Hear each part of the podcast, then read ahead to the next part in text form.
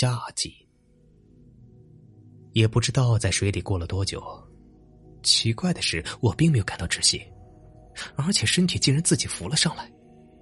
出了水面，我的身体也恢复了知觉，我不再犹豫，努力的向岸边游去。终于上了岸，上岸后，我坐在地上，大口的喘着粗气，有种劫后余生的感觉。看来，淡水里的毒蛇素都比较小一些，是真的。这要是在海里的话，估计我早就失身水底了。几分钟后，我才缓过来，这才想起来冯烈和曹健。可我向湖面上一看，哪里还有他们的影子啊？整个湖面上都静悄悄的，没有一点波澜，好像从来没有人下去过似的。这是什么情况？难道他们已经沉了下去吗？我心里咯噔一下，随即一想，又摇了摇头。他们的水性比我要好，我都能上岸，他们应该没事吧？估计是他们游向了其他方向，要么就是怪我刚才没有帮他们，生气了，所以先走了。后者的可能性大。想到自己刚才撇下他们独自逃跑的情况，我老脸一红。这做法确实不厚道，看来啊，一会儿要向他们好好道个歉。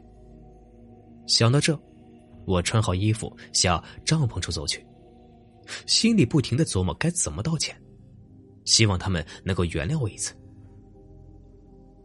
回去后，果然就看见一个人坐在帐篷前，走近一看，是曹健。只见他浑身依然是湿漉漉的，脸色极度苍白。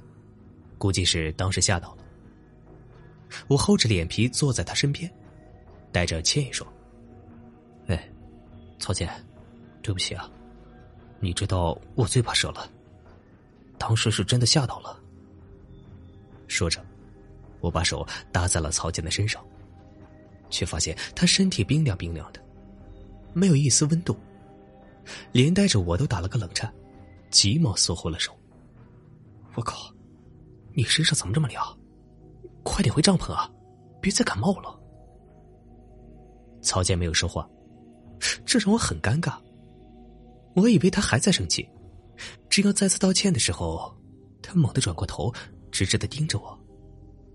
我被他突然的举动吓了一跳，而且他的眼神很吓人，就好像我以前看到过杀猪杀牛时他们死后的那种眼神，一点色彩也没有。曹健依旧没有说话，只是盯着我的眼睛，接着把脸一点点的凑近，就好像看不清我似的。说实话，他的举动让我心里发毛。大晚上的，一个人面无表情的直勾勾的盯着你，就算是熟人也让人感觉不舒服。我避开曹健的眼睛，这种气氛太诡异了，让人压抑。我心里不停的思考着，想找点话题打破这种诡异感。这一思考，我才发现这里只有曹健，没有看到冯立业。于是急忙问他：“冯立业在哪？怎么没有看到他呢？”死了。曹健冰冷冷的说道。这句话让我如坠冰窟，一股寒气从脚底直冲脑门。曹健说完这句话，忽然咧嘴笑了，但他笑的没有声音。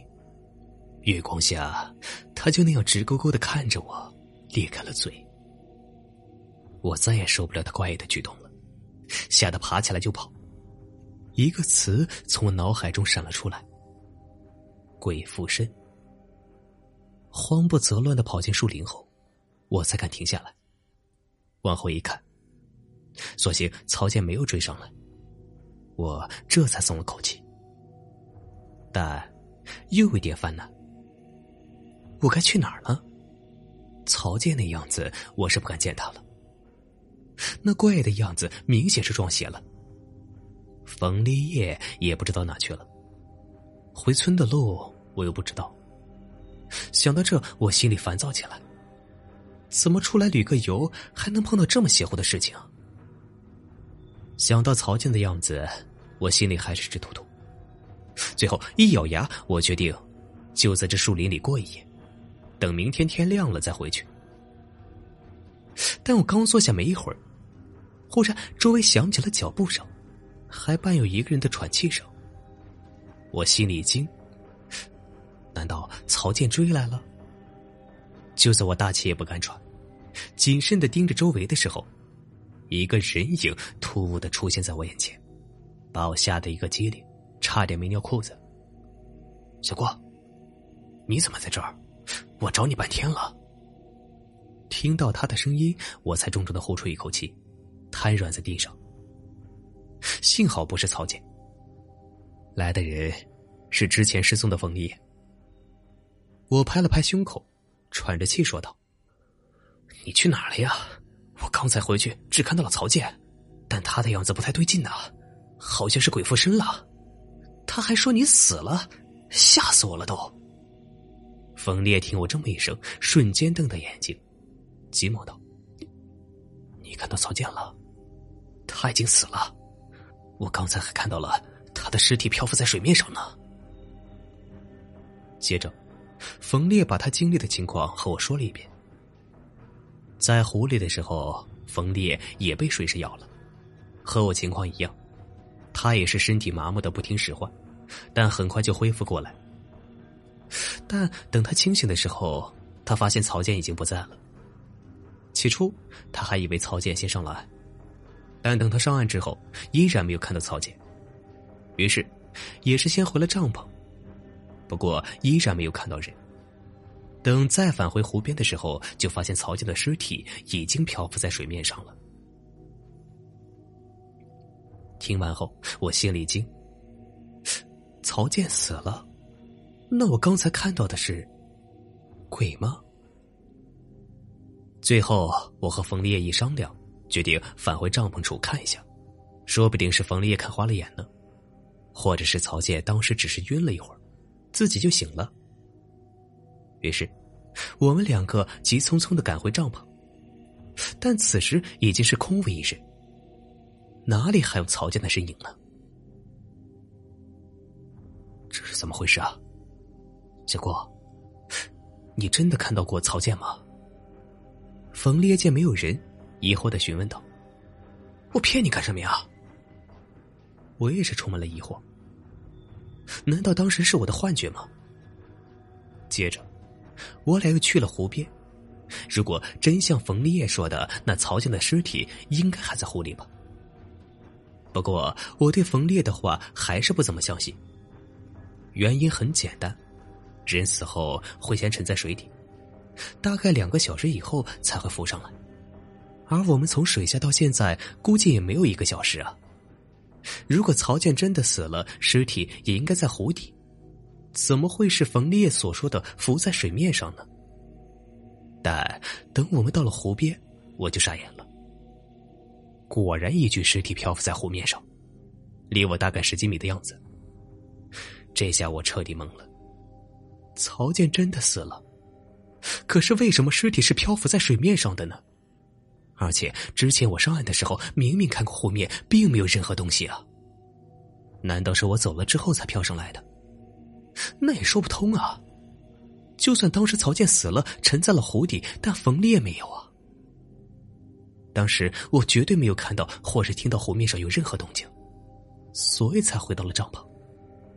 这怎么可能？我看着湖面曹健的尸体，喃喃自语：“怎么也想不通这是为什么。”冯立业叹了口气道：“唉，我听说很多人突然死亡后，会以鬼魂的形态出现，继续生活，因为他们没有意识到自己已经死了。真的？我没有听过这样的说法，但心里认同冯立业的话。”毕竟刚才我见到了曹健。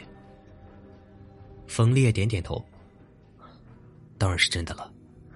这是我小时候爷爷告诉我的。他说，这种鬼魂形态会一直存在于世上，直到被人发现他早已经死了，他们才会消失。听完冯烈的话，我的心里有点难受。毕竟他是我从小玩到大的朋友，而且还有年迈的父母和刚上幼儿园的女儿，现在没人照顾了。冯烈又叹了口气说道：“唉，看来你刚才看到的，就是曹健的鬼魂了。那时他一定没有意识到自己已经死了，直到我看到了他的尸体，他才消失了吧？唉。”看着湖面上曹健的尸体，孤零零的飘在那里，我的心里更加难受了。最后，我一咬牙跳下了湖里，也不管有没有蛇，我要把曹健的尸体捞上来，带回去给他父母，不能让他孤零零的死在这里。我快速的游到了曹健的身边，只见他背部朝天，四肢还沉在水中。我抓住他扶起来一看，顿时愣住了。这不是曹杰，这是冯立业。我傻眼了，怎么会是冯立业呢？那那岸上的人是？我急忙回头向岸上看去，却发现此时岸边已经空无一人，哪里还有冯立业的身影呢？就在我一愣神的功夫，湖面突然有了变化，又一个人影浮了出来。我定睛一看，正是已经泡得浮肿的曹健。他的脸都鼓了起来，双眼也凸了出来。他俩都死了。我吓得顾不得他们的尸体，急忙游回了岸边。看着湖里的两具尸体，我终于没敢再下去，决定还是回去叫冯父冯母或者叫村民来帮忙。毕竟我一个人也搬不动两具尸体啊。于是我回到帐篷，等天开始放亮后，按照来时的原路返回。等我出了荒山，上了马路的时候，天已经大亮，似乎就要到中午了。和山上的时候不同，下山这么长的路，我竟然没有一丝感觉到累。在马路上走了一会儿，迎面就看到了一个老汉，赶着几头牛，摇摇晃晃的走了过来。我心里一喜，急忙走上前去。这时候，忽然所有的牛都停了下来，瞪着牛眼盯着我看，有两只还哞哞的叫了起来。我也没有在意，估计是我的样子太狼狈，连牛都看着奇怪吧。我径直来到老汉身边，叫道：“大叔。”但老汉并没有理我，而是用手里的鞭子抽了几下，喃喃自语道：“哎，你们几个怎么不走了？”这里又没有草，看着我做啥呀？能看饱肚子？我又叫了老汉几声，但他还是没有理我，甚至看都没有看我一眼，把心思放在了牛的身上。我有点生气，这老头怎么不搭理人呢？太没礼貌了！又不是耳朵不好使，毕竟牛的叫声他都能够听到。不可能听不到我的声音啊！见说话没用，我只好用肢体语言说话。于是我伸出手想拍拍老汉的肩膀，让他注意到我。但惊异的一幕出现了，我的手竟然穿过了老汉的身体。我愣愣的看着我的手，又在老汉身上划了几下，但都从老汉身体里穿了过来。我忽然停止动作。耳边响起了冯烈之前说的话，顿时感觉如五雷轰顶。接着，我的脑子开始眩晕，眼前的整个画面都慢慢变成了白色的光芒。我在一片白光中渐渐失去了意识。荒山里宽阔的湖面上，忽然出现了阵阵涟漪。接着，又一具尸体浮出了湖面。好了，本故事已经播讲完毕，感谢您的收听。